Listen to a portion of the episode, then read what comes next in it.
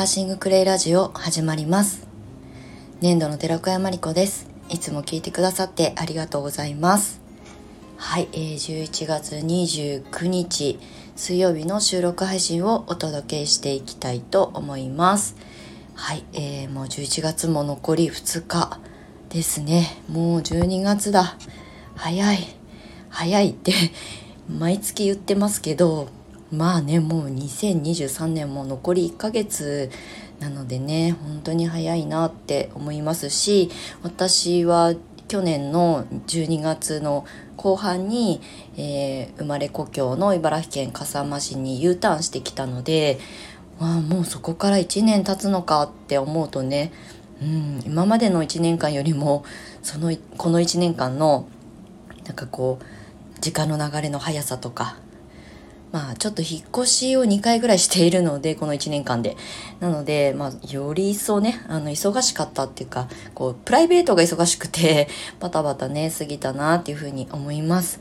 はい。で、ね、1年間、そろそろ経とうとしているところでまあ1年間こうチャージ期間みたいな感じで過ごしていたのでまあ自宅でできる限りの仕事をしながらあのクレイカフェシップのみんなとミーティングしたりとかあの時々講座をしたりとかをねさせてもらってまあ過ごした1年間で結構ねあの本当にどちらかというと今まではこう活発的に能動的に動いてたあの何年間約10年近くあったんですけどこの1年間は本当にね自分と向き合う時間だったりとかこれから先どういうことをね発信していこうかなということに向き合えた時間だったのでまああっという間に1年過ぎますけどでもすごくあのチャージ期間がないとね新しいこともあのスタートできないのであのいい時間を過ごせたんじゃないかなって自分なりには思っています。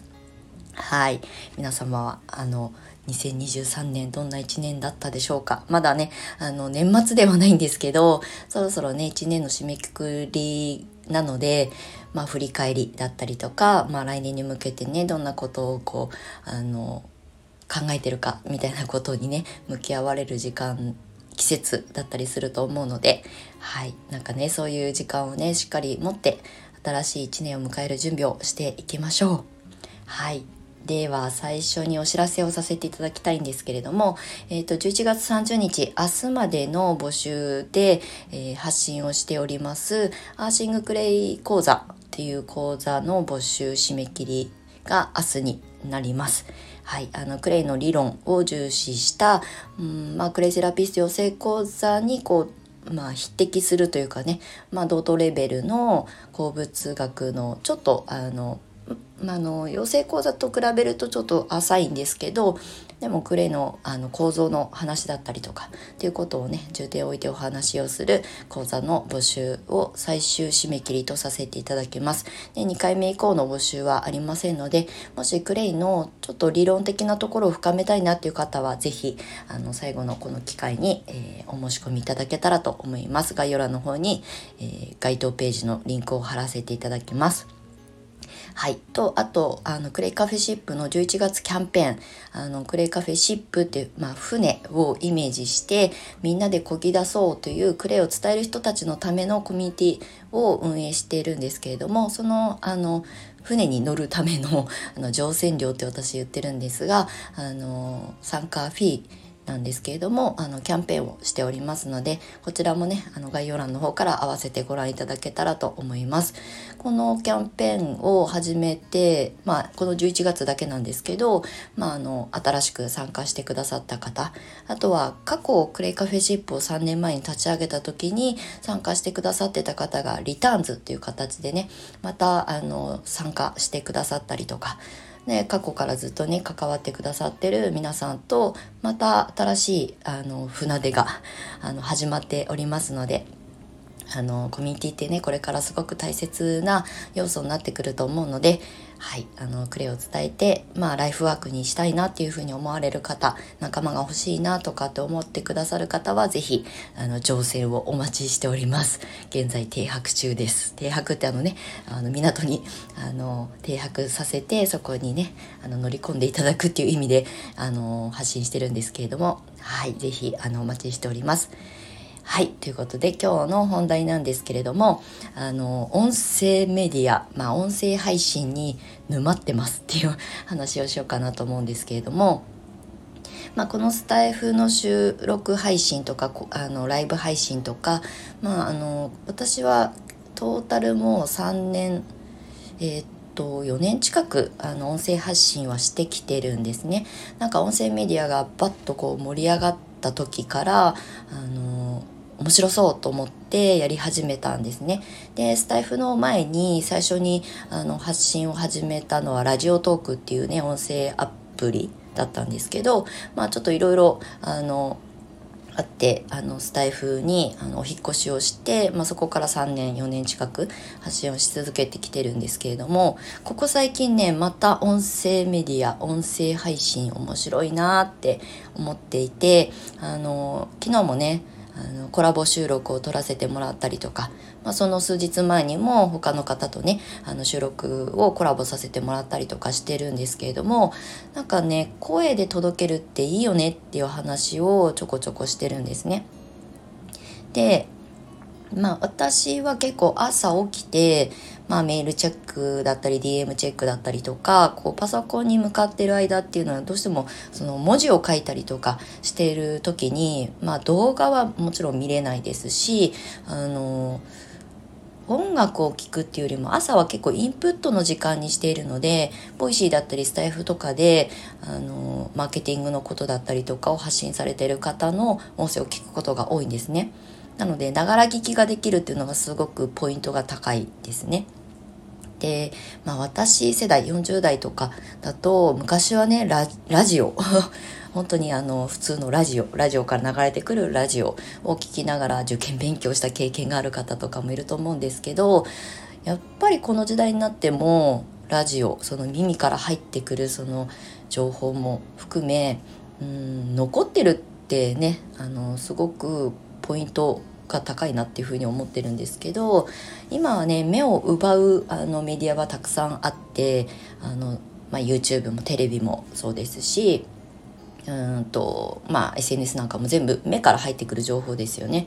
で今はもう残されたのは耳しかないっていうところであのこの音声で届けることとあのそれを聞いてくださってる方との距離感が一気に縮まるなっていう感覚が私も実体験としてあって、まあ、実際その音声メディアでもう慣れないながらもね あの最初の収録配信した4年5年近く前の配信をついこの間久しぶりに聞いてみたんですよ。消してなかったから。そしたらねもう全然なんか声のトーンも低いしあのスピード感も遅いしまあ、聞きやすいわけではもちろんないのでなんか本当に今もねあの上手に話せてるわけじゃないんですけどでもああ全然こう話せてなかったなっていうふうに思うようなあの自分のね過去の収録を聞いて思ったんですけど、まあ、これも慣れなんだなっていうふうに今思っているのとあとそれを聞いてくださってった方から、まあ、実際ね講座にお申し込みいただいたりセッションをお申し込みいただいたりとかしたその経験もあるのでやっぱり音声って SNS で写真とか文字とかで見てるだけだとなかなか伝わるまでに時間がかかったりとかするのでもう話しちゃった方が早いんじゃない？っていうのがまあここ最近また改めて感じているところです。なので今音声にまた沼っています。であのスレッズを結構最近私はあのフル活用してるんですけどあのスレッズにもね30秒だけなんですが音声配信機能がねついたんですよ全然私ねアプリをアップデートしてなくて気づいてなかったんですけどこの間ねコラボ収録を撮らせてもらったあの葉山のセラピストのともみさんにあの30秒の音声配信ついたねって言われてえ知らんかったみたいな感じであの、まあ、ちょっとトライしてみたんですけどなんかそういう機能があのつくってことはうん。なんかねやっぱりそこの市場っていうものに可能性があるからそういう機能が後から搭載されているはずなのでますます音声メディア面白いなって思っています。なんかテキストであの私はノートとかで記事も書くんですけどテキストだとどうしてもね文脈は人それぞれ取り方が違ってくると本当に伝えたいことが伝わってないかもしれないとかね。うん。っていうのもあって結構言葉選びを慎重にするんですけど音声だとそのニュアンスが伝わるのであの伝えたいことが、まあ、声に乗ってねあの思いが伝わるんじゃないかなっていうふうに思っています。でここ最近あのコラボ収録が楽しくて あのコラボ収録しないって声を私からあのさせ声かけさせてもらってここ3回ぐらい撮ってるのかな。はい、アイルナースのりえさんとあと葉山、えー、き方おしゃれセラピストのともみさんと、はい、あのそれぞれ撮らせてもらってるんですけどなんかねあのまあ本当にランチをしてる感覚でおしゃべりをしてそれを収録してねあのシェアするっていう形なのであのすごくねあの会話が楽しいんですよね。でまあインタビュー形式みたいな形であのお二人とあのお話しさせてもらったんですけどなんかもともとねずっとこうセッションとか受けてくださってたりとかあとは湘南時代に仲良くさせてもらってたっていうまああのお友達だったりとかっていうこともあるのですごくねあの話がスムーズに進むっていうのもあるんですけど改めてインタビューしてみたら気づくこととかねあの私もインタビューを受けさせてもらって自分の言葉でこうえーと、インタビューを受けて自分で説明するあの自分を語るみたいな経験をしてみるとあ自分の頭の中に考えてたものがこう整理整頓できたりとかしてすごく良かったなっていうふうに思っています。そうだからね音声結構さらに面白く今感じているのでもしね何か伝えたい方でうん写真をおしゃれに撮るのが苦手とか文章を書くのちょっと苦手とかっていう方はあの音声やるといいと思います。これなんか私があ別に音声メディアの回し物でも何でもないんですけどあの思いついたことをパッと言葉にして残しておけるっていうのはすごくいいなと思ってるしあの私も別にねあの声がすごい通る声でもないし結構朝だからあのガサガサしてる声だったりとかするんですけどまあなんか等身大の自分が伝わるメディアだなっていうふうには思っているのであの音声でまたあのこれからもね発信を続けていきたいなって思っています。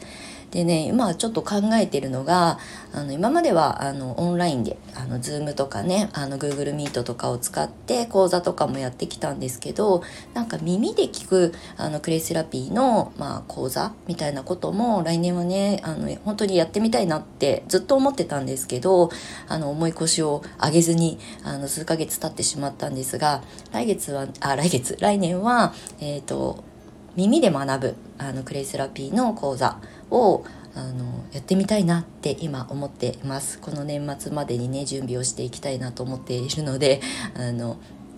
上手にできるか分かりませんけど、まあ、この耳であの聞くながら聞きができるっていうそういうあのスタイルであの届ける新しい学びの形みたいなことをねチャレンジしてみたいなって思っております。もしご興味ある方は是非あの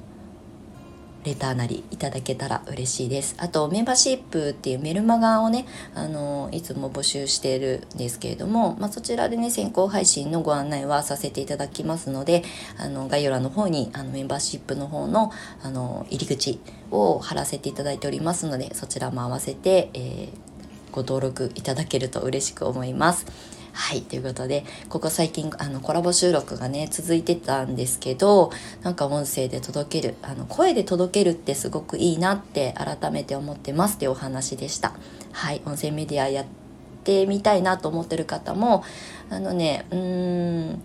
慣れなので最初から上手にできることってこの世の中に自分の経験にないことは最初からうまくできないことばっかりなのであの上手に取ろうと思うことなくとにかく話してみて自分の声を聞いてみるっていうのも一つ面白い発見につながるんじゃないかなと思っております。はいまたあの音声メディア